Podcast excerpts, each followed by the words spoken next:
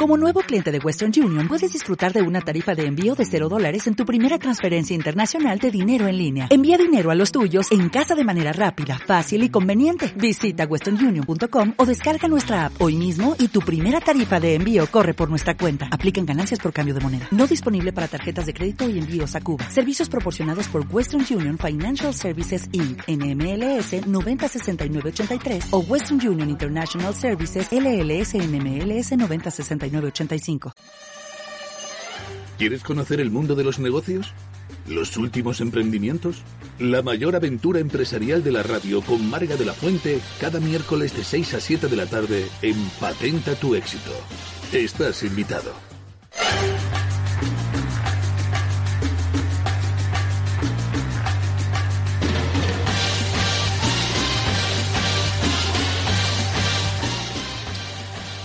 Buenas tardes, queridos oyentes. Soy Marga de la Fuente y os doy la bienvenida, como cada miércoles, a esta aventura, a esta aventura empresarial, profesional del mundo de los negocios y de cualquier iniciativa que eso sí tiene que aportar, como vosotros sabéis, cualquier invitado que venga, que se apunte a Patenta tu éxito, tiene que hacer una aportación a la sociedad, a los ciudadanos, a las personas que componemos este mundo tan fascinante pero tan difícil a veces, como vamos a ver también a lo largo de este programa.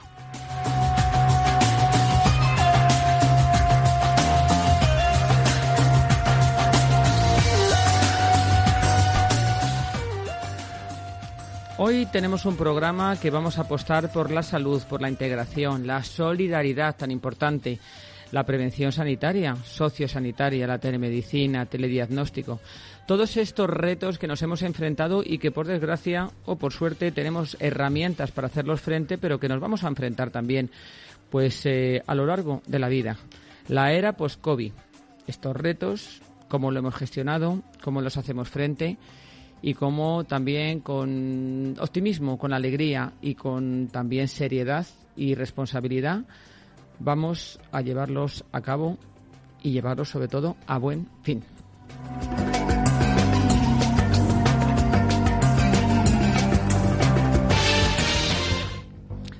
Pues nos vamos ya con este programa porque no quiero perder ni un minuto porque hay muchísimo, muchísimo que hablar. En primer lugar, quiero presentaros a los invitados, a los tres invitados que como siempre me acompañan esta tarde. Buenos amigos, algunos amigos ya de hace tiempo, otros espero que nuevos amigos y que por supuesto pues van a aportaros mucho, empezando por mí, que aprendo siempre mucho de estos magníficos invitados y vosotros, ¿no? la audiencia esta maravillosa que nos sigue cada miércoles y que cada día está ahí apostando por nosotros y creciendo, y creciendo mucho y os tengo que dar siempre las gracias. Adriana Bonetti, ella es abogada y autora del libro El virus que nos cambió. Buenas tardes, querida Adriana. Muy buenas tardes, querida Marga. Un gusto estar aquí contigo y con tus oyentes, otra vez. Tú ya eres fija, ¿eh? Yo sí. Como la siguiente, Irene Tato. Ella es presidenta de ANRED Salud África, entre otras cosas, que además ahora, este año, celebra su 25 aniversario. Buenas tardes, querida Irene. Buenas tardes, Marga. Muchísimas gracias por invitarme de nuevo. Hombre, pues aquí ya sabes que tienes tu casa y además te doy la enhorabuena, ¿ya? por esos 25 años y esperemos que sean muchísimos, muchísimos más haciendo esa labor tan magnífica. Muchas gracias. De Y un nuevo amigo, Aquilino Antuña, el deseo de Comitas I o E Health. ¿Cómo lo pronunciáis? Bueno, a ver, si lo queremos eh, eh, convertir al inglés diríamos e-health, pero cualquier forma está bien, comitas y health está bien. Pues está fenomenal. Pues muchísimas gracias por estar aquí, Aquilino. Y bienvenido también. Gracias a vosotros. Que estamos deseando, deseando hablar de todas las cosas tan interesantes que tenemos a lo largo de esta, de esta tarde, tan buena, con este airecito. Pues venga, vamos con el programa.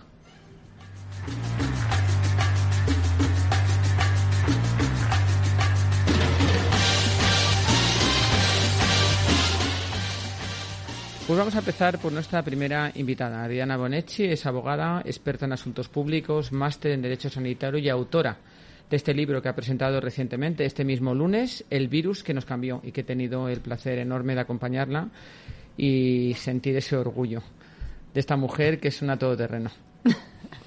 Muchas gracias. Se nota que, que, la amistad ya dura unos años. No, no, pero es verdad, es verdad. Yo, primero, yo aprecio mucho la amistad y segundo, aprecio mucho a las personas que aportan y que son referentes y tú eres uno de ellos. Tú has sido, has estado en política, has sido jefa del gabinete de vicepresidenta durante varios años. Eh, te has especializado en algo que a ti te preocupa muchísimo, que es el mundo sanitario, el derecho sanitario. Eh, además, ya es tu segundo libro. Así es. El segundo. Yo por lo menos ya llevo dos. No sé si tienes ahí alguno Así es, así es. Vamos a hablar un poco de tu experiencia a lo largo de estos años. Primero me gustaría ver tu visión. ¿Cómo viviste esa experiencia en el mundo de la política, siendo jefa de gabinete de la vicepresidencia? La política, buenas tardes a todos, gracias de nuevo, Marga, es algo apasionante que te corre por las venas cuando te gusta, ¿no?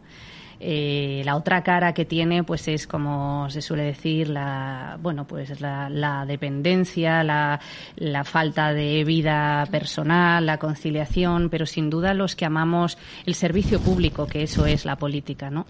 Eh, poder ayudar, poder cambiar el mundo, eh, escuchar al peticiones del, del, oyente, ¿no? Y de asociaciones, de empresas. Al final, la, la política debería ser, bueno, pues esas administraciones deben abrir las puertas a los administrados, a los ciudadanos, y los ciudadanos deben saber que, que tienen administraciones dispuestas a escucharlas.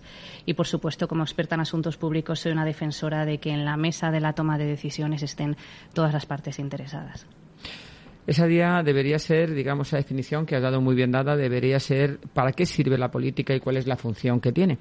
Pero parece que también estamos, eh, Adriana, y voy a aprovechar eh, tu intervención para hablar un poco de todo, porque creo que es muy interesante. Parece que estamos también en, en una crisis de valores en general y la política y los ciudadanos, cómo ven a los políticos con cada vez más escepticismo, más crítica, con menos eh, fe, ¿no? ¿A qué crees que se debe esto?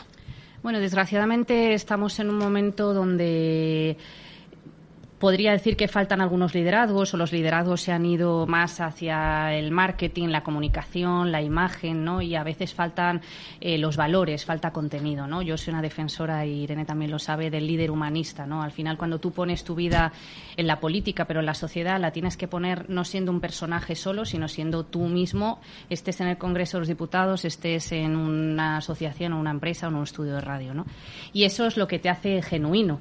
Desgraciadamente, la política estos últimos años, que además ha sufrido mucho también con la pandemia, mm, se ha visto tocada ¿no? por bueno pues pues falta de valores em, acciones muchas veces desgraciadamente cercanas a eh, el código penal que hace tipificable algunas acciones no y desgraciadamente eso hace que pierda no solo eh, genuidad sino mm, la esencia, ¿no? Los que creemos que la política es el servicio público a las personas, pues probablemente llámanos idealistas.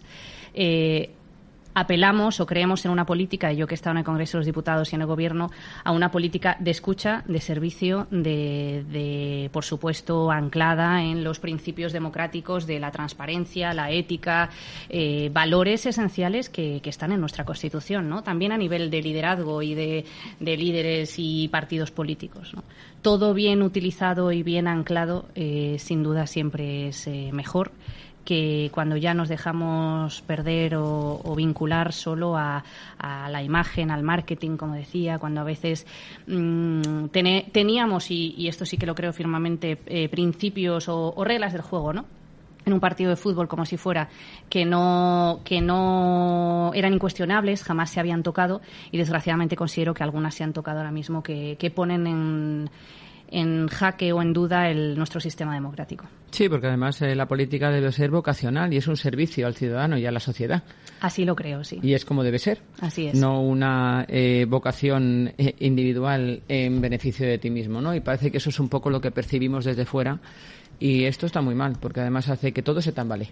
Por eso, como experta en asuntos públicos, cada vez que tengo la oportunidad de, hablar, y aquí te lo agradezco infinito, creo que los ciudadanos deben saber que la política debe, es cosa de los ciudadanos también. No, los políticos que están allí son ciudadanos y los ciudadanos pueden llegar a ser políticos. Es decir, los escaños son de todos nosotros, eh, la soberanía reside en el pueblo y el derecho que tenemos de meter una papeleta en una urna hace que sea esencial, pero también soy de las que cree que hace falta compromiso social, político, empresarial, asociativo de los ciudadanos para con sus instituciones. Sí, una movilización también de la sociedad civil, como tú dices, del propio ciudadano que tiene que tomar también ese testigo, ¿no? Eso es. No criticar tanto, decir esto no me gusta, me parece mal, o no creo, no creo, pero también tiene que ser parte y arte de esa de ese cambio, de esa aventura o de esa exigencia ¿no? que tenemos que tener a la gente que nos gobierna. Comprometerse, en definitiva. Exactamente, ese compromiso, como hablábamos al principio, solidaridad, compromiso, pues vocación también, ¿no? Por los demás. También eh, formas parte de, eres responsable en el consulado italiano. Has estado, has sido candidata a representar eh, al mismo en España. El Comité de los Italianos. El Comité en Italiano, exactamente. Eh, ¿Qué me cuentas de este papel? ¿Qué, ¿En qué consiste tu papel? ¿Cuál, ¿Qué labor estás desempeñando en estos momentos? ¿Y cuál es el objetivo de este comité? Sin duda es un rol apasionante, una nueva faceta. El Comité de los Italianos en el extranjero viene a representar los casi 300.000 italianos que hay en España y, como bien dices, ahí tuvimos que hacer una, bueno, unas candidaturas, una lista abierta. Yo, por mi doble nacionalidad, llegó el momento que me pidieron, como decíamos, que me comprometiera con, con esta causa y tuvimos que, hacer campaña, poner nombre y apellido, poner la cara, poner tus redes, poner tu, tu profesionalidad y tu forma de hacer las cosas para, para, conseguir ser elegido, ¿no? No es como aquí en España sistema de listas abiertas, sino que te votaban por tu nombre y por quién eres, ¿no? Y por tu compromiso con la sociedad italiana. Efectivamente salí elegida con un montón de votos, como la segunda mujer de la candidatura más votada, y supone compromiso de la defensa de los intereses de todos los italianos que están en España. Estamos repartidos por por competencias, digamos, y soy la responsable de las relaciones con, el consulado y la embajada, lo cual hace que podamos ayudar a todos los italianos aquí eh, con cualquier cosa que puedan necesitar. Que son muchos y además tienen muchos negocios también. Así es, emprendedores, creadores y, gente que, que se queda a vivir disfrutando de la buena vida de Madrid y de España. Muchas veces. Vamos a hacer un cambio radical de, tercio. El derecho sanitario. El derecho sanitario, una de tus, eh, de tus especialidades, ¿Qué urge reformar y cómo crees que ha evolucionado o ha influido la pandemia en este papel, en este mundo o en esta especialidad del mundo del derecho? Esa pregunta nos da para una sesión especial de una tarde entera. ¿Tú me vas a dar unas pinceladitas? Absolutamente. Eh, tras dos años de pandemia, yo creo que hay mucho que reformar, aunque nos falte el consenso para hacerlo. ¿no? Sin duda, creo que hay normativa esencial básica de derecho sanitario en la cual todos los colores políticos deberían estar de acuerdo, porque el sistema nacional de salud o la sanidad pública que nosotros conocemos como tal y que se ha visto tan tan afectada, eh, sobre todo la atención primaria, pero los hospitales y, de aquí un, recuerdo eh, caluroso y sentido a todos los que se dejaron la piel y la vida en en esta pandemia en dos años, eh, médicos, enfermeros, farmacéuticos, todos, necesita, eh, para empezar, un consenso de Estado. Necesita eso que en otra época teníamos, que eran pactos de Estado por la sanidad. Y sin duda yo soy una defensora de que hay, tenemos algunas leyes, pues desde la de autonomía de paciente o una, una lista innumerable o numerosa que eh, necesitan ser actualizadas. Tenemos leyes de los años 80, los años 90 o de los años 2002 cuando Ana Pastor era ministra de Sanidad que sacó adelante cinco normas. Aquí no vamos a abrumar a nuestros oyentes, pero sin duda lo que creo que le falta a la sanidad es un acuerdo y un pacto de Estado de todos los partidos. Y más humanidad sin duda. Humanización. Eh, la reflexión de estos dos años de pandemia es poner a la persona en el centro. Repito, muchos, muchos se han dejado la vida y la piel en, en el camino. Se trata de humanizar las administraciones, porque los hospitales también son administraciones y humanizar los procesos y facilitarle a las personas que están en las administraciones y en los procesos realizar su trabajo. ¿no? Si tenemos a los médicos haciendo 200 horas infravalorados, infrapagados y como se estuvo al principio de la pandemia, ni siquiera con sus materiales básicos para poder ejercer su labor, pues difícilmente. ¿no? Y el gran reto ahora mismo, eh, tras dos años terribles de pandemia, es que hay que mm, recoser las costuras de un sistema sanitario maltrecho y sumarle todo lo que no se ha prestado atención, como pueden ser los tratamientos oncológicos, salud mental, mm, obesidad, mm, suicidio, infinidad de patologías que, nos olvidamos, que pasaron a un segundo nivel y que ahora mismo tienen que volver a recuperar su protagonismo. Sí, porque vamos a dedicar un programa a eso. Te, te, te, te reto hacer un super programa sobre todos esos partes de la sanidad, todas esas partes de la sanidad olvidadas que no se han tenido en cuenta y que hoy en día, pues por ejemplo, los porcentajes de suicidio son escandalosos, las enfermedades mentales son horrorosas en jóvenes, en todas las edades, o sea, ni siquiera. Desgraciadamente, sí. Desgraciadamente tenemos que también afrontar esos retos, pero ya, o sea, no mañana ni dentro de un mes ni dos. Es eh, algo que tenía que haberse hecho desde el principio y que no podemos olvidarnos de esas personas que sufren y todo su entorno familiar, claro, porque no solamente es el paciente el que lo está pasando mal, tiene unos hijos, si es eh, familia, o tiene unos padres, o tiene unas personas a su alrededor que están sufriendo de manera directa todas las consecuencias de, de los problemas que, puede tener. Sin duda, el ecosistema familiar es importantísimo para sustentar ¿no? a, los pacientes siempre. Pues vamos con tu segundo libro, Adriana, que esta es eh, la razón principal de tu invitación, aparte de que nos cuentes todo esto, que siempre nos gusta muchísimo oírlo y a mí me gusta preguntarte y que nos des tu visión, que me parece, vamos, totalmente bien encaminada y muy correcta. Pero vamos a hablar del virus que nos cambió. ¿Cómo se te ocurre escribir este libro? es que a la que le gusta escribir, le gusta escribir también eh, en los peores momentos. Mm, como sabes, me gusta escribir. Escribir es al final transmitir emociones que muchas veces no puedes contarle a nadie. La pandemia fue aquello que nos pasó y nos cambió y jamás pensamos que nos pudiera pasar. Me encontré en unas circunstancias, bueno, que eran las mías en aquel momento bueno, pues encerrada, con dos niños en casa, mm, teletrabajando 200 horas, teniendo que hacer bizcochos y gimnasia a las 7 de la tarde, mm, aplaudiendo a las 8, pensando en mis padres o en mis hermanos en otros países y sin duda la, forma de canalizar todo aquello cuando me metía en la cama era primero un cuaderno, un bolígrafo, que soy una apasionada de escribir en cuaderno y en bolígrafo. Y tras muchos meses empecé a pasarlo a ordenador y sabes luego que cuando te llega el momento, pues hubo un bebé que tenía unas cuantas páginas que, enamoraron a, a, mi editor Jorge Alonso de Ediciones Agoeiro y se ha hecho realidad y lo tenemos aquí materializado. Pues enhorabuena. Muchísimas gracias. La verdad que el libro Todavía no he tenido tiempo de leerlo porque ahí me lo dices. Se presentó el lunes. El lunes, el lunes. Lo voy a leer con, muchísimo con muchísimo interés, como todo lo que tú haces. Me imagino que aportará muchísimo y será muy interesante. Invito a todos nuestros oyentes que, que, lo compren. El virus que nos cambió, desde Ana Bonetti y quizás se va a ver, eh, se vamos, nos vamos a ver muy reflejados en ese libro todos. Eso espero, coger al lector de la mano. Eh, los capítulos son los propios meses del año 2020, como se nos detiene de la vida después de un carnaval en febrero que, que, fue el último, que jamás pensamos que lo fuera. En marzo, los idus de marzo, esos que siempre pasan, se nos detuvo la vida. Los colegios, las empresas nos mandaron a casa. Pensamos que iban a ser unas semanas, luego un mes, dos. Eh, bueno, como pasó la Semana Santa, llegó el verano y el verano fue totalmente atípico, enmascarillados y con miedo, como perdimos la sonrisa, la confianza. Lo que más me llamó la atención fue la desconfianza hacia el otro, ¿no? El pensar que, el de enfrente podía estar enfermo, la distancia de seguridad, los miedos, cómo vivieron esto nuestros niños, ¿no? Que como esos valientes que se acogieron a, a que el gobierno les diera permiso a salir cuando, cuando él consideró eh, que con el debido respeto dio permiso antes a salir a los perros que a los niños al parque y cómo lo fuimos llevando, ¿no? Y cómo al final nos volcamos todos en, en las redes, en la pantalla, en las redes, en, buscar amigos, en comunicar, en, en, videollamadas, que gracias a Dios las teníamos, ¿no? Y espero que el lector se sienta, se sienta muy identificado. Seguro que sí. Y sobre todo, además, algo que a mí me parece también muy importante, que es supimos que somos vulnerables, sentimos la debilidad del ser humano y que no estamos eh, fuera, que eso lo hablaremos con Irene, porque parece que el, primer mundo no tiene esa sensación siempre de que está eh, libre de todo, que está protegido, que nunca va a pasar nada y que solamente las cosas ocurren, por ejemplo, en África, ¿no? que va a ser otro de, las, de los temas de esta tarde.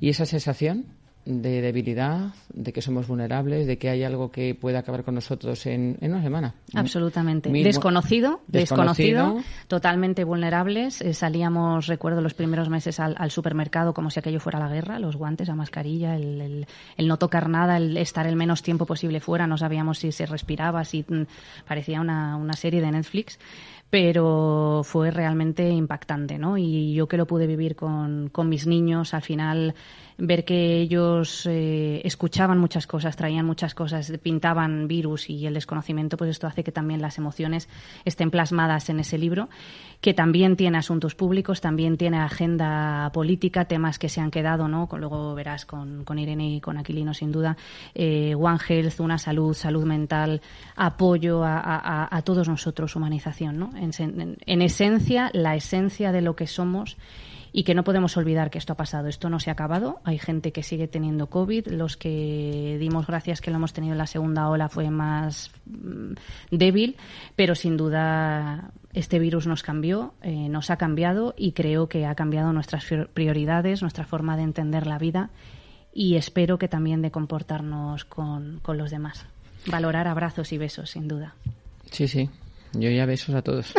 Así es. Y abrazos también, ¿eh? Yo ya que soy bastante cariñosa, pues he vuelto otra vez a mi estado natural. Así es, Pero importantísimo. El de, verdad, esa falsa normalidad no. La normalidad de que hemos conocido siempre. Adriana, enhorabuena por el libro, mm, El virus que nos cambió. Y eso, invito a todos nuestros oyentes a que lo compren y que lo disfruten. Muchísimas gracias. Y nos vamos a por el test del éxito. Adelante. ¿Preparada? Dale, dale. ¿Qué aprendimos durante la pandemia? Aprendimos que somos frágiles, que estamos solos y que necesitamos a los que nos quieren al lado. Una inspiración. Mm, el amor. Tu mejor aliado. Uf, te diría que el pintalabios, sin mascarilla. Un lugar donde perderte. La playa. Dime qué le falta a la sanidad española. Eh, nombres y apellidos de personas que se dejan la vida cada día eh, y que son anónimos. ¿Qué le sobra? Mm, burocracia. ¿Y cuál es tu misión imposible? Misión imposible. Si es que tienes alguna. Mm. que a lo mejor no. Pues dejar huella cada día, yo creo que es lo, lo, mejor que podemos hacer todos nosotros. Que no es imposible. No, tú la dejas seguro. Muchísimas gracias. Lo Marga. tuyo no es imposible, es una realidad. Adriana Bonetti, enhorabuena por tu libro y adelante con todo, que ahí estamos, apostando por un futuro mejor. Un placer, claro que sí. Muchísimas gracias. gracias a ti y a todos los oyentes.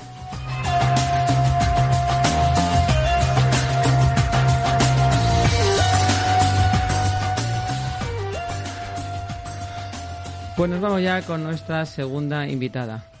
También tan interesante que, bueno, ya vino, ya vino al programa, pero es que tiene mucho, Irene Tato, mucho que contarnos. Ella es presidenta de ANRED Salud África, que como he dicho antes, he felicitado, celebra su 25 aniversario. Además es consultora en comunicación y asuntos públicos del sector sociosanitario también. Pues buenas tardes de nuevo, Irene. Muy buenas tardes. Marga, yo si me lo permites, antes de que me preguntes, que le tengo que yo hacer una pregunta a Adri, porque es, o sea, eh, yo no soy italiana, entonces, ¿cómo hago para votarte a ti? Porque a mí me ha encantado todo lo que ha dicho. Yo la conozco desde hace muchísimos años, la respeto y la quiero como amiga y estoy deseando de verdad que todos esos valores y todo lo que ella predica, eh, si hay algún político que no lo hace propio, animarle a ella a que... a que abandere algún partido, porque desde luego ya tiene una votante. Pues nada, nada. Todo se puede hacer. Todo se puede Vamos hacer. a ver qué pasa el año que viene. Tenemos muchos proyectos ahí abiertos. Irene, háblanos de ANREF, eh, la asociación que, que celebra eh, sus 25 años de vida, precisamente con una gala solidaria, que si me permites lo voy a decir, el 16 de junio a las 8 de la tarde, en la calle Aniceto Marinas número 10 de Madrid y que todas las personas que estén interesadas en ir a esa gala o que quieran interesarse por la propia asociación o hacer su aportación, pues pueden entrar en vuestra página Eso es. y bueno, pues ahí tiene toda la información. Luego lo repetiremos y lo pondremos cuando subamos el programa. Muchas Cuéntanos gracias. sobre la asociación. Pues mira, AMREF es una fundación, es una asociación en África, hace 70 años que, bueno, 65 que se fundó en Kenia, pero mm, digamos el, cuerpo social o digamos la estructura que tiene en España es de fundación y, yo te hablo en nombre del patronato. Entonces tengo el orgullo de, ahora mismo de ostentar la presidencia. Yo al patronato llego hace ya casi 10 años. Es el órgano de gobierno de las fundaciones, eh, digamos como si fuera la junta o el consejo de dirección de, pues una empresa y es una organización sin ánimo de lucro dedicada o desde España hace 25 años estamos dedicados a la cooperación, cooperación internacional, ayuda al desarrollo con el foco, como dice nuestro nombre, en asuntos sociosanitarios y en el continente africano. Eh, bueno, tuvimos la inmensa alegría de recibir el premio Princesa de Asturias hace tres años. En ese momento tuvimos un piquito más de visibilidad, pero es verdad que nos, mm, eh, digamos, sufrimos de no tener una marca, ¿no? AMREF es difícil, es un acrónimo que, no se hace fácil la pronunciación ni su recuerdo, pero somos la Fundación Africana para la Medicina y la Investigación. Entonces, bueno, Aquilino lo tenemos aquí, él es, es africanista, ha y conoce África eh, y los países y sabe que AMREF hace una labor de sostenimiento y de refuerzo de los sistemas de salud mm, en más de 35 países del África subsahariana. Yo misma he tenido la suerte y el placer de poder viajar a varios países y, y visitar y ver ¿no? en primera persona, porque es verdad que las ONGs y, y en concreto, bueno, las que trabajamos más allá de, no sé qué decir, que tenemos los beneficiarios lejos, pues a veces podemos generar cierta desconfianza, ¿no? En cuanto a, bueno, cuál es nuestra misión, visión y, los proyectos que desarrollamos. He de decir que, obviamente, que los premios son un reconocimiento también a la transparencia, a la seriedad y a la calidad, y de eso estamos muy orgullosos, pero que hay que seguir trabajando y a mí me gusta especialmente celebrar este 25 aniversario porque creo que es el momento también de eh, contar los números redondos. Hemos impactado en más de un millón de personas, que se dice pronto, hemos formado miles de matronas, o sea, tenemos esas métricas que ahora se habla mucho de impacto social, de indicadores, y, queremos seguir haciéndolo, pero queremos seguir también siendo sostenibles en España, y eso no es fácil. Entonces, tenemos que hacer este tipo de galas solidarias o un cóctel, fiestas, para no solo celebrar, que está muy bien, y reunirnos entre todos voluntarios, socios, patronos, amigos que vais a estar con nosotros, sino que tenemos que hacer todavía mucha más eh, visibilidad y explicación del trabajo que hacemos en África, ¿no? O sea, qué programas hacemos para mutilación genital femenina, para erradicar estas prácticas que atentan contra los derechos humanos y qué prácticas o qué programas hacemos con ayuda de la ECIT y fondos no solo de la Agencia Española de Cooperación, sino de empresas privadas, a las que ya desde aquí también agradezco este tiempo de micrófonos, Marga, agradezco a las empresas y y, personas eh, privadas también que nos donan dinero para, para, nuestros programas, pues tenemos de nutrición, de salud materno-infantil, o sea, tenemos muchísimos. Y, entonces, bueno, pues eso, que en las fundaciones tenemos eh, detrás un equipo, que es el staff, eh, que son personas expertas en, en, viajar a terreno, en documentar y, digamos, ejecutar pues aquellos fondos que nos han donado y eso es lo que hacemos. Sí, eso es muy importante porque muchas personas quizás son escépticas por algunas noticias que se filtran y algunas, hombre, no todas las fundaciones o asociaciones, por desgracia, tienen la transparencia, la honestidad que se les exige, que una persona normal exigiría, ¿no? Eh, cuando pues se pone ayuda o pone pues eh, los medios que tiene para poder echar una mano.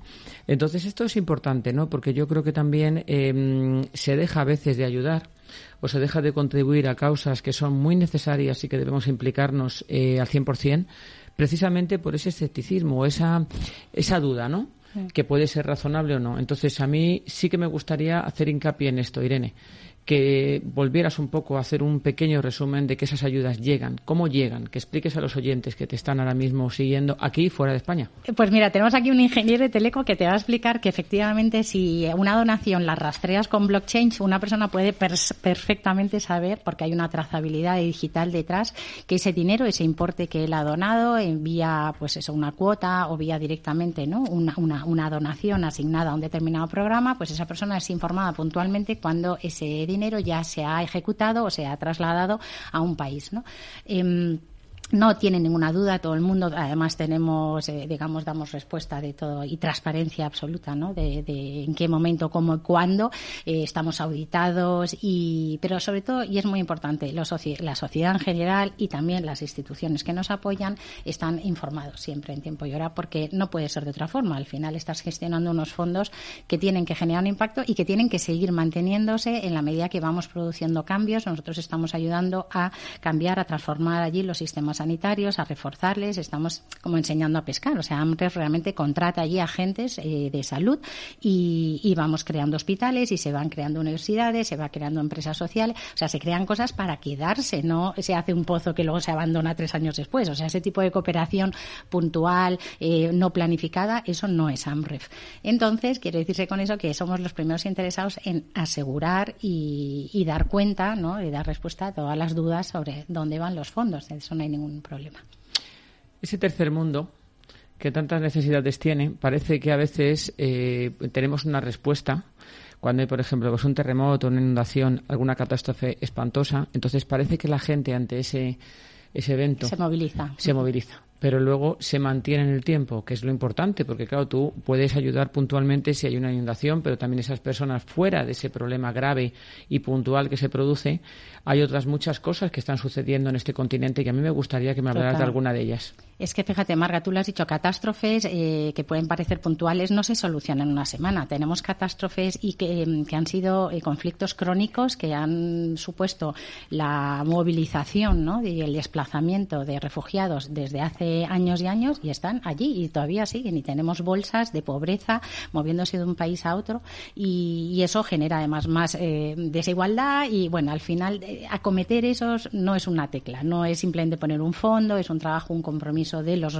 de, hablabas Adriana de la sociedad civil, pero también de los gobiernos, ¿no? Y en eso estamos, por supuesto, los agentes, las fundaciones, las, eh, los agentes, digamos, de la mesa del tercer sector, absolutamente conscientes, ¿no? De que es un tema de presupuesto. La sociedad tiene que saber también que lo que pasa en África es algo que te pasa a tu vecino, igual que si tú ves, eh, no sé, voy a decir un símil un poco tonto, pero que se quema la casa de al lado, no dices, bueno, bueno, se está quemando el al lado todavía cuando ya tenga el fuego en mi casa, entonces ya me muevo. No, o sea, actúas, intentas ayudar, porque para mí, aunque sea el vecino que está en el país, em, digamos, en el continente a pocos kilómetros, ¿no? Si consideramos la distancia que tenemos desde Andalucía hasta, hasta África, em, pues es que para mí son iguales, o sea, son las mismas personas, los mismos derechos, me da igual el país en el que hayan nacido, me da igual su religión, me da igual su color de piel, o sea, hambre, por supuesto, mm, no discriminamos, pero es que yo mm, desde hace años, o sea, no he visto diferencia. Entonces, a mí cuando me preguntan, ¿y por qué África? Siempre digo, ¿y por qué no? Entonces, al final es, eh, tienes que ayudarles porque allí tenemos al 50% de la gente en países del África subsahariana sin acceso a la luz, cosas tan básicas como la energía. Nosotros AMREF hacemos solo sanidad, pero es que a veces no puedes montar un hospital porque no hay infraestructuras, entonces es como una cadena y no puedes montar eh, ciertos em, servicios si no tienes saneamiento y agua, ¿no? que es lo más básico, pero también es causa de enfermedades, etcétera. Entonces, pues es eso, es, un análisis, un poco es un compromiso que te hablabas también de, y es coherencia de políticas. Entonces, AMREF lo que hace es trabajar siempre con estrategias a largo plazo de la mano de los gobiernos, por eso solo estamos en países donde no hay conflictos, donde hay democracia, donde hay unas ciertas garantías de que efectivamente esos fondos van a llegar a donde se tienen que destinar, que no hay corrupción y bueno, tenemos un código de ético que, es mm, paradigma. O sea, yo estoy súper orgullosa de contarlo y en muchas mesas y foros de compliance etcétera, porque es un ejemplo de cómo se tienen que hacer las cosas, ¿no? Absolutamente de políticas y medidas para luchar contra el blanqueo de capitales, etcétera. Porque, de verdad, y quiero volver aquí a romper una lanza, eh, se cree uno que es una organización africana y ya por eso tiene que ser como de segunda. En absoluto. Yo invito a todo el mundo a que se venga conmigo a Nairobi, a Addis Abeba, va mm, a quedarse asombrado, ¿no? No hay nada como viajar para que te abra la mente y, veas que, bueno, pues vamos, los estándares de los laboratorios de AMREF haciendo ahora PCRs, que hemos, lógicamente, tenido que actuar. El COVID no sabe de fronteras, pues al mismo nivel que los europeos. O sea, que AMREF colabora en ensayos clínicos con, estándares europeos. Y así que, bueno, por eso te digo que hay que viajar y solo así te das cuenta de, no, yo además ha dicho una cosa que es importante. Lo que ocurre ahí ocurre aquí. O sea, el mm. mundo ya está totalmente globalizado. O sea, hay un problema en un continente, además muy cercano a España porque precisamente no es que estemos en el otro lado del mundo, lo tenemos ahí y bueno, y no solamente afecta a España, sino puede afectar a Europa y de Europa puede pasar a otro. Es decir, los problemas de unos son problemas de otros. Absolutamente. Y, ahí, lo hemos visto con la pandemia. Y es que ya se habla, ya se hablaba hace muchos años, pero ahora más. O sea, si vemos la nota de prensa, te la ha mandado Adri antes, eh, ha sacado la Unión Europea hace unos días, se está trabajando ya la eh, estrategia de salud global. Pero es que salud global y trabajó hace 10 años eh, Reino Unido como diciendo, oye, vamos a ponernos las pilas, que ya hemos tenido algún susto de seguridad internacional con algún virus que... Eh, bueno, el COVID. Bueno, pero Vamos a ver, el COVID se produce en China ah, y mira la que monta. Por eso mismo, pero que no es el primero, que hemos tenido ébola, que hemos tenido bastantes zoonosis. Entonces, eh, no solamente por las infecciosas, porque salud global engloba muchas más cosas. O sea, la epidemia del tabaquismo, o sea, está en todo el mundo. ¿Cuántas muertes tenemos que son prevenibles, no? Entonces, hay muchas estrategias que actuando de forma coordinada, porque si pones una limitación la tienes que poner en todos los países iguales, porque si no, al final las empresas pues se van de un sitio, pero al final el daño lo haces en el otro. Y cuántas veces estamos viendo ¿no? que ponemos estrategias para evitar que cierta población y luego pues el mundo tabaquero se nos va a los países un poco más débiles democráticamente y que dejan a ciertos colectivos pues eh, sin protección. Entonces, eso es salud global y de eso podríamos también, como dice Adri, estar hablando muchas horas. Aquí nos quedamos con toda la programación, vamos, y cogemos carrerilla y no dejamos ya a nadie. Cosas que se quedaron fuera de la pandemia. Irene, en España y fuera. ¿Tu opinión? Eh, pues mira, eh, voy a, basarme en lo que decía Adri y en su libro y además quiero darle las gracias públicamente que me la regalaba antes de entrar. El servicio, ella lo destaca sin su libro, ¿no? No hay que atender a tiempos ni a razones. Yo creo que la, se ha quedado fuera de la pandemia más humanidad y, más el pensar en los demás. La gente nos hemos sentido y ha habido egoísmos y ha habido casos catastróficos, ¿no? De gente que solo ha pensado y verá por sí mismo y, en fin, toca pensar un poquito más en los demás. Así que si ha tenido que venir esta desgracia para que nos haga ver y darnos cuenta ¿no? que no somos nadie sin eh, lo que dice, somos un ser social, entonces al final tenemos que preocuparnos por los demás. Y que no solo el tercer mundo es el vulnerable. Absolutamente, lo que tenemos. eso es lo que hay que pensar, que esto no lo ha demostrado también y que somos cortoplacistas de memoria.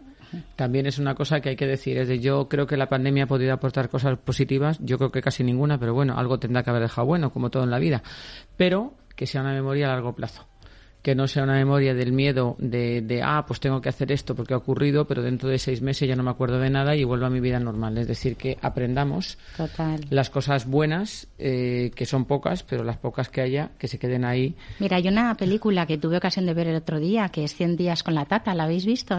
Es un amor, es, bueno, pues es un actor, es Miguel Ángel Silvestre español, que, que grabó, ya tenía la ilusión de grabar, digamos, a su tía bisabuela con él, eh, por cariño, por, de, documentar un poco la vida cuando realmente llegó la pandemia. Entonces, bueno, pues él dice, son noventa y pico años, voy a cuidarla, voy a estar yo porque las personas ya tenían miedo de ir a cuidar. Simplemente grabó un reportaje que es que te pone la, piel de gallina mm, si no sueltas más de una lagrimita, que sería lo normal porque es muy, muy emotivo es un ejemplo para, para que veas, o sea, la, tenemos aquí a, a nuestros mayores y, ha tenido que llegar un reportaje que está siendo éxito de, audiencia, ¿no? Para que nos haga ver lo vulnerable que es la, gente, la emoción eh, de pensar que muchos han estado solos, que se han muerto en la soledad más absoluta. Totalmente, completamente abandonados. Mm.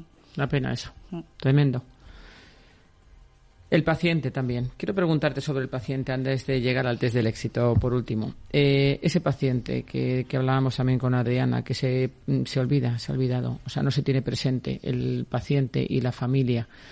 ¿Cómo lo ves tú? Una persona como tú, experta en comunicación y, experta en ese eh, sector sociosanitario. Pues mira, yo tengo que decir que afortunadamente hace 10 años, cuando yo tenía una agencia de comunicación que se llamaba Salud de Comunicación y trabajábamos para dar voz a los pacientes, eh, inicialmente nadie escuchaba a los pacientes, hemos decir, no había comisiones, trabajamos porque se integrara la voz de los pacientes, se fueron creando cada vez más asociaciones de pacientes. Eh, en 10 años, 15 años que han pasado, el mundo se ha transformado completamente. Ahora tenemos metodologías de experiencia de pacientes, se cambian las políticas de los ensayos clínicos por precisamente consejos y sugerencias de los pacientes y los cuidadores, ¿no? De las familias, de los pacientes. Entonces, es decir que, que, bueno, ya la situación es otra. Entonces, quiero ser optimista. Hemos mejorado respecto a cuando yo empecé a preocuparme por escuchar a los pacientes y por trasladar, digamos, sus inquietudes a las mesas de negociación que decía Adriana y, y llevarlos efectivamente a contar no solamente, mira, hoy es el día, por ejemplo, del tumor cerebral. Todos los días podríamos decirte que es alguna patología, ¿no? Bueno, pues hoy, el 8 de junio, los tumores cerebrales. ¿Cuántas pacientes, a, cuántos se les ha invitado a contar su día a día, sus preocupaciones? ¿A, cuántos laboratorios que están en España tenemos eh, eh, luchando a Laminar Pharma por sacar una terapia, por es que no se les da voz porque realmente em, bueno pues eh, nos come el día a día un montón de noticias, ¿no? Bueno pues parar si de repente pensar siempre en que hay todos los días algún paciente que quiere contar su historia para hacer lo que se llama visibilidad de enfermedad y con eso dedicar más recursos a eso, yo creo que es lo que deberíamos hacer. Y ya me corto que nos, me voy fuera de tiempo. No, no, es que te vas con el test del éxito que no te puedes ir sin hacerlo. O sea, por eso tengo que apurar un poco. A ver. Una cualidad que admiras. Eh, la sinceridad, por supuesto. ¿Y un defecto que difícilmente perdonas? El vicio del tabaco. Los que tenemos todo, ¿deberíamos? Eh, bueno, ser más generosos, pero autoimponerse ser más generosos. Es sano también pensar en los demás. Una clave para ser feliz pues como decía Adriana, el sentirte útil, dejar una huella, intentar cambiar el mundo, ¿no? Eso me parece que es lo que te aporta la felicidad. ¿Y tú qué opinas? ¿Que a la, salida, a la sanidad le falta? Pues le falta sinceridad. Ahora mismo estoy viendo mucha opacidad. ¿Y le sobra? Le sobra deuda. Ah, y gestión de recursos, muy importante, ¿eh? que tú lo has dicho antes, y eso me parece clave. Y bueno, tu misión imposible. Si es que tienes alguna. Voy a decir lo mismo que he dicho antes, intentar cambiar, mejorar el mundo, ¿no? Como decía Gandhi, dejar tu huella. Pues ya la estás dejando, Irene. Tato. Muchísimas, gracias. por estar con nosotros y que tengas mucho éxito con esta gala que volveremos a publicar en redes para que la gente pues sea solidaria y ayude. Será muy, muy bienvenido. Pondremos música y será muy entretenido. será muy divertido. Con subasta y todo. ANREF, Salud, África. Gracias, Irene. Gracias a ti.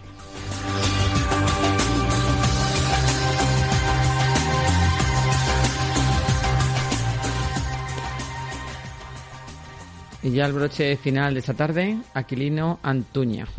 Él es CEO de Comitas eHealth o eHealth, como lo quiera uno preguntar, lo pronunciar o ver, porque claro, aquí como este el lenguaje lo permite. Las dos cosas valen. Por eso mismo, el caso es que os localicen y sepan quién sois, Aquilino.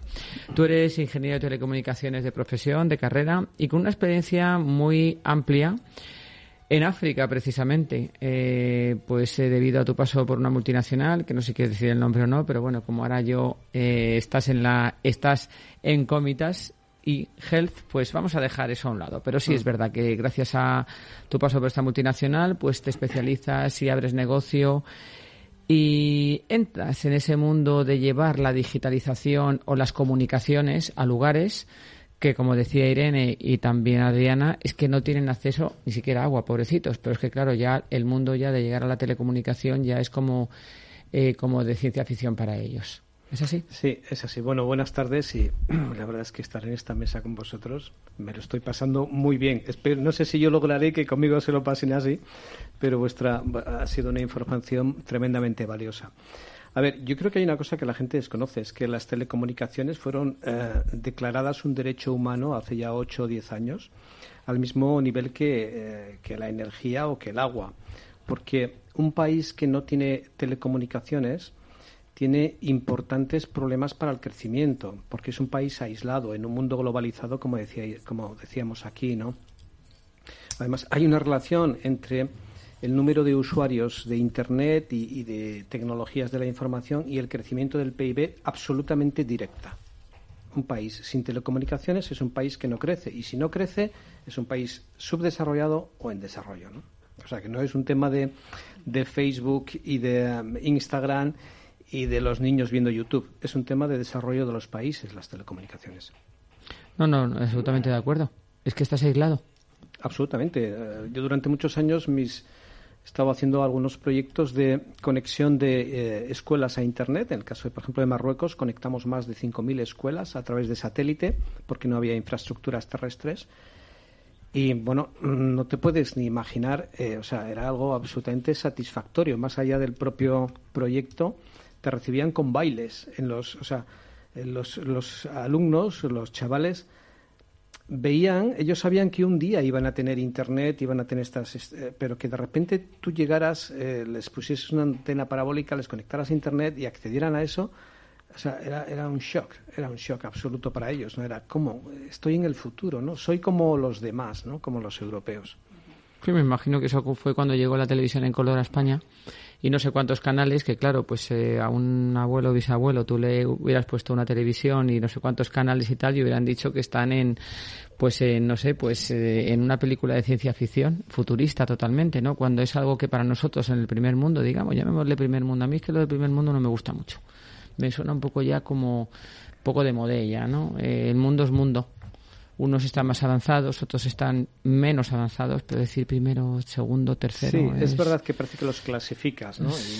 yo, yo, yo, recuerdo, eh, escuchándote a ti, Irene, y es verdad, yo eh, pensaba en, eh, cuando yo recuerdo un viaje a Benín, en el que me decía una persona de allí algo así como, no sé por qué en Europa pensáis que nuestro sufrimiento es menor que el vuestro o que nosotros tenemos que sufrir porque estamos aquí, ¿no? Eh, eh, quiero decir, si ahora mismo te dicen que ha habido un atentado con 100 muertos, eh, te dicen que en París te llevas un susto tremendo, te dicen que ha sido Nigeria y dices, ah, bueno, Nigeria, ¿no? Como diciendo, ah, bueno, claro, Nigeria, ¿no? Pues oye, Nigeria también sufre, tiene madres, hijos y hermanos y no es un tema es un tema complejo, pero por alguna razón nos hemos acomodado, ¿no?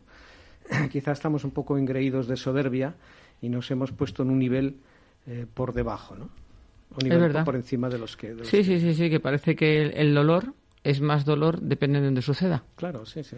Y se ve también eh, por, por, los ojos del espectador, ¿no? El que está en el otro lado de una manera distinta que se ocurre aquí. Por eso decía que la pandemia, pues eh, hemos tenido una percepción de debilidad que hasta este momento, pues nos parecía que éramos infalibles, que éramos poco menos que Superman.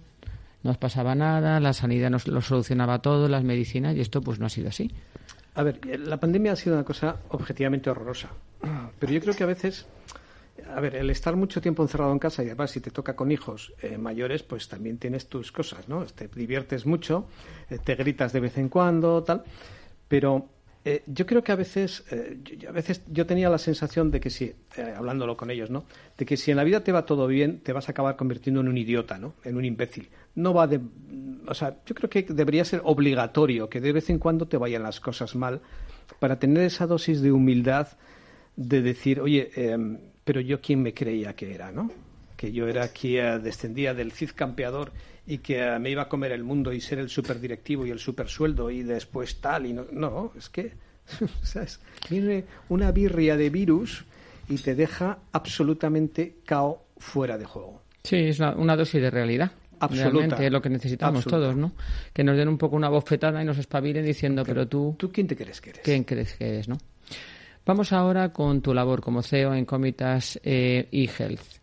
Es una empresa de telemedicina, telediagnóstico en tiempo real. Utilizáis la tecnología más puntera. Y por lo que yo he visto en vuestra web, porque a mí ya sabéis que me gusta mirarlo todo, tenéis, eh, digamos, tres, tres líneas importantes. Telemedicina avanzada, diagnóstico a domicilio y ecografía a domicilio, entre otras cosas. Cuéntanos, eh, Aquilino, Mm, con tus palabras, que me lo, lo cuentan muy bien todo. ¿Qué es Comitas eHealth? Bueno, es, una compañía que lleva trabajando desde hace 25 años en el mundo de la telemedicina. Eso sobre todo quiere decir que lo ha pasado muy mal, porque hace 25 años hablar de telemedicina era casi, pues bueno, eh, había que explicar qué era la telemedicina. Ahora todo lo tele parece que ya no hay que explicarlo, la teleformación, eh, eh, el teletrabajo, las compras a domicilio, pero en aquel momento sí. Entonces, es una compañía que ha sufrido mucho y ha tenido, un gran, ha tenido la suerte de tener un gran cliente que le permitió desarrollarse tecnológicamente y mantenerse viva, que es las Fuerzas Armadas. ¿no?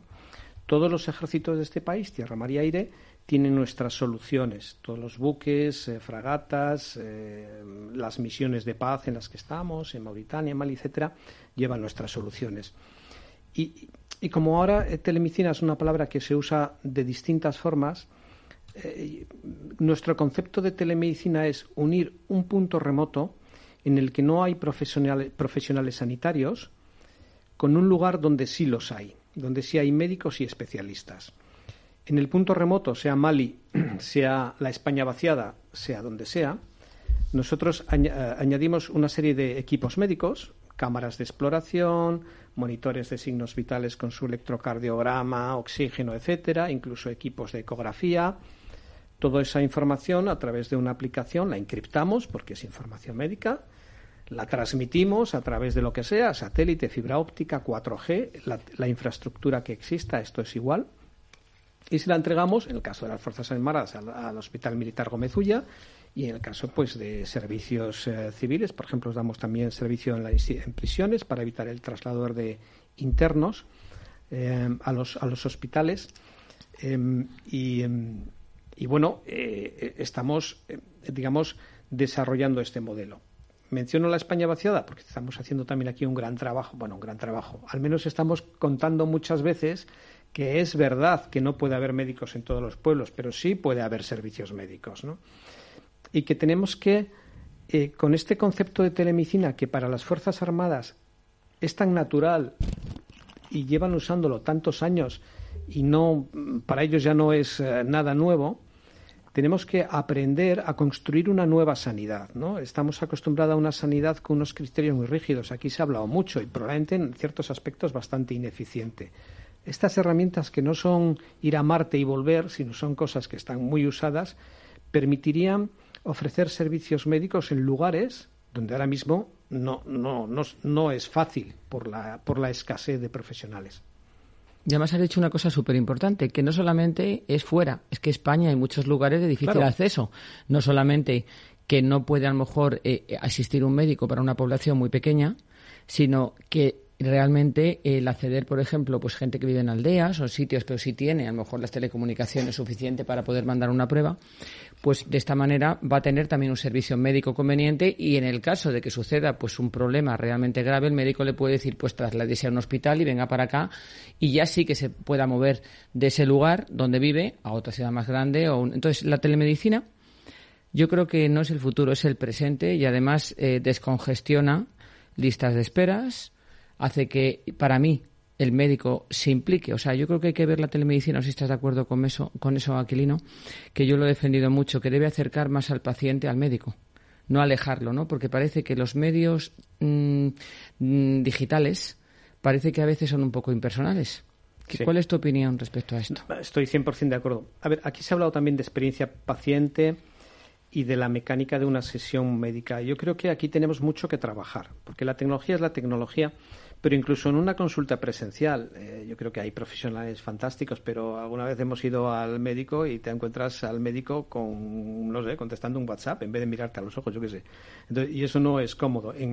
nosotros, por ejemplo, trabajamos mucho con la Universidad Francisco Vitoria en esta parte, que es muy importante, porque eh, un paciente eh, es una persona, digamos, en debilidad y necesita una atención especial por encima de lo normal. Que, entonces, eh, si tienes un médico al otro lado de una pantalla, una persona, y está viendo tus parámetros, necesitas una atención, necesitas ver una persona con una bata blanca y, que, está, no, que no está viendo Netflix, está viéndote a ti que eres una persona con un problema. ¿no? Entonces yo estoy de acuerdo.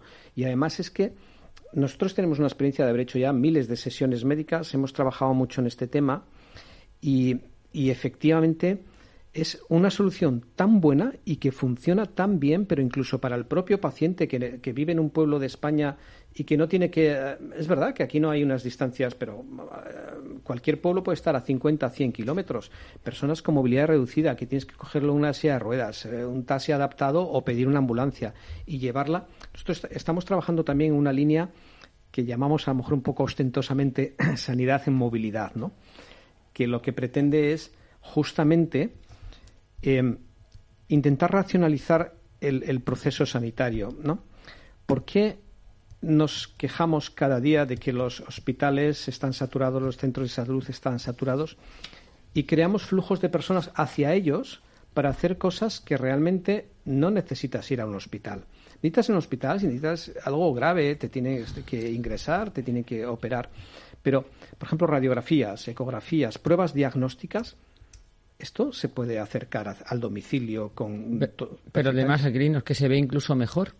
Un médico que tenga un buen equipo, simplemente una pantalla buena de ordenador y a un señor le han hecho una prueba, lo puede ver incluso, entiendo. Yo no soy médico, pero muchísimo mejor que si le lleva los papeles. O sea, todo está ya digitalizado. Mira, nosotros estamos, hemos empezado a dar los servicios, en principio, de ecografía a domicilio y... Em, y radiografía a domicilio, que es un tema complejo, sobre todo la radiografía, porque son unidades móviles que tienen que ir plomadas y tiene una regulación muy, muy estricta. De momento vamos haciendo poquitas cosas, eh, y, eh, pero cada caso que hacemos es, no sé, es súper satisfactorio, porque, por ejemplo, esta, esta misma semana fuimos a hacer una radiografía a la madre de una chica que ya era médico, que es médico además, que, que vive en silla de ruedas aquí en Madrid, no en un pueblo, ¿no? Y decía, no me puedo creer. Tú sabes lo que es para mí, que es que tengo que hacerle una radiografía a mi madre, que es pide un taxi, no sé qué, que vengas tú a la puerta de mi casa. Entre... La radiografía es un acto que lleva tres minutos. ¿Por qué yo tengo que salirme del trabajo, no sé qué, ir a acompañar? Entonces, eh, tenemos que pensar un poco esto. Nosotros estamos contando esta historia a las, a las administraciones públicas, a las consejerías de sanidad. A ver, hay un tema de procedimientos, hay un tema de cambio de mentalidad también de, la, de, los, de los sanitarios, pero a ver, si todo el mundo se está acercando al domicilio, parece que a Amazon le va bien y las eh, Uber Eats, eh, no sé, todas las cosas se acercan al domicilio, la sanidad tendrá que acercarse al domicilio también. Y aparte habrá un ahorro importante de costos, que claro, la sanidad española es muy cara. Que no nos olvidemos que es muy cara. Absolutamente. Mira, comentábamos antes de empezar, eh, en una consejería de sanidad, tampoco merece la pena mencionar, me decían que tenían eh, un montón de ambulancias en las que el 70% del tiempo hacían servicios de taxi, iban a recoger a un mayor o a un discapacitado a un pueblo de, la provincia para traerle al hospital a hacer la prueba diagnóstica. Me decían, ve tú y haz la prueba diagnóstica y no le molesto.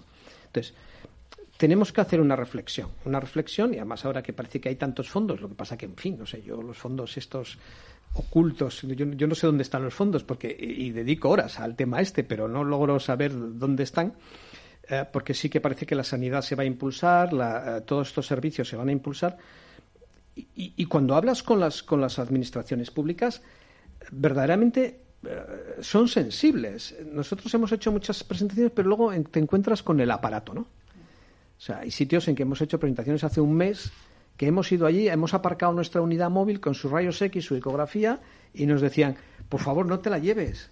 Esto es lo que yo necesito.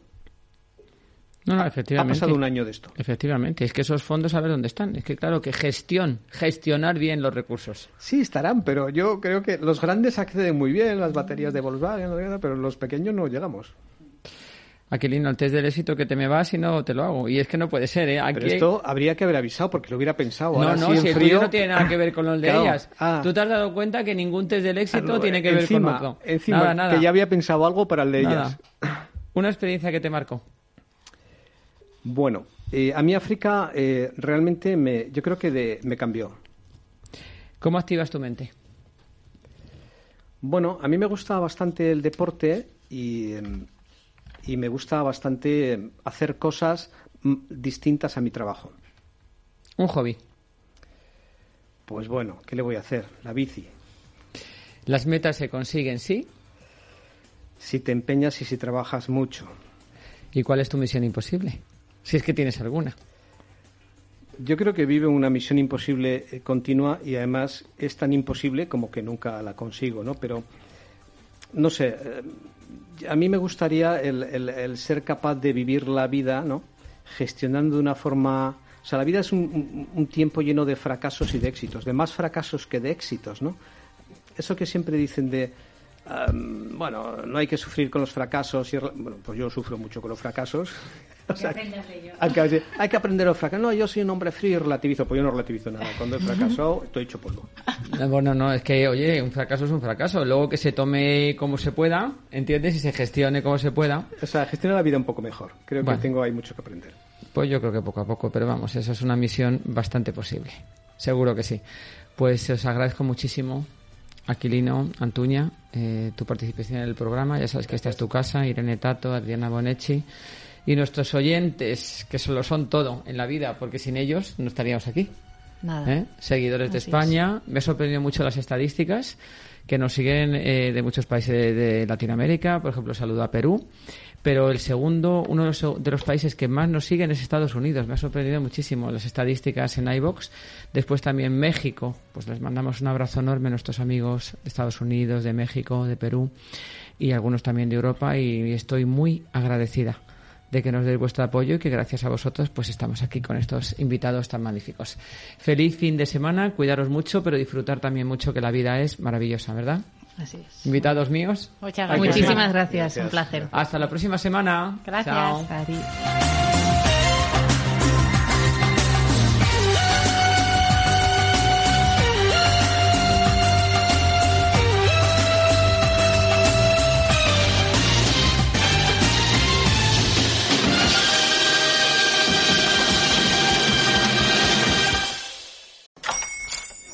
Buenos días, mi pana.